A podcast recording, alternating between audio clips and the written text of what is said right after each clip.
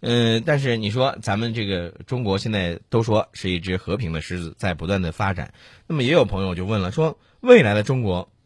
会成为什么样的一个国家？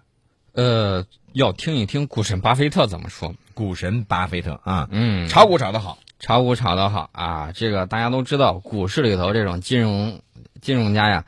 对这个政治经济是非常非常的敏锐的。嗯，他不会说因为你国家强了，他就说你好话，嗯他一定是啊哪有利润他就往哪儿跑。嗯，那么巴菲特呢，大家都知道，一辈子投资，哎呦，非常的稳健，嗯不停的这个获利，嗯然后呢，曾经这个财富世界第一过。嗯嗯那么巴菲特就说，中国会成为超级大国，四十年完成了美国二百年的成就。嗯，不是我在夸我们自己的国家，是美国啊，股神巴菲特他在夸。对，呃，而且这些咱们的这个发展的这个成就，我觉得大家也都是有目共睹的啊。对，他就说投资呢不分国界。嗯啊，巴菲特说他自己不会认为他会改变他自己的原则，在世界任何地方购买股票，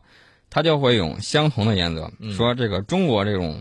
呃，还会创造机会。人们都在寻找容易的方式，但是容易的方式往往是错误的。嗯嗯那么最近股市在不停的涨，我看到有很多人甚嗯至把房子都给抵押出去，然后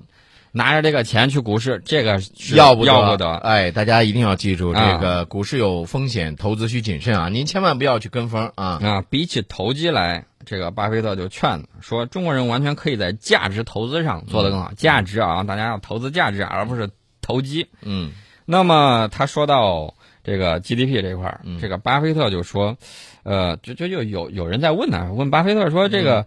呃，中国和中国经济结构转型，嗯哎，这块儿你怎么看？他说，我认为中国在未来一段时间会做得很好。嗯美国曾经对世界 GDP 有举足轻重的影响。嗯为了做到这一点，美国花了二百多年。嗯那么中国同样做到了这一点，只花了四十年。嗯然后他就夸啊，说中国人比他们更聪明，比他们工作更勤奋，勤能补拙嘛，对吧？对我们当年一穷二白的时候，那洋丁洋活，嗯，这个都是是你问问家里头上一辈的老人都知道对对对啊。呃，连这个肥皂、嗯羊胰子，对对对吧？对这，都是。那么他就说到这儿的时候，我们就要注意，这个一定要把自己的事情做好。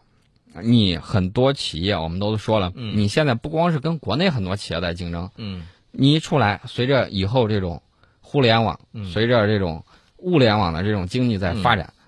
那么你可能直接面对的就是国际上的这种企业。对。面对国际竞争的时候，我们打铁需要自身硬啊！如果你自己产品质量不过关，或者是你自己的售后服务等等这些方面你跟不上的话，那么很有可能在市场的这个呃浪潮当中会折戟沉沙。节目的最后呢，我们再来关注这样一条事情，这个是我我很奇怪的一件事情。我们知道，呃，在民航上呢会发生被歹徒袭击的这样的一些这个情况，是吧？嗯，但是我们看到一条新闻说，墨西哥官员二号表示，有一伙持枪歹徒在这个墨西哥的西部对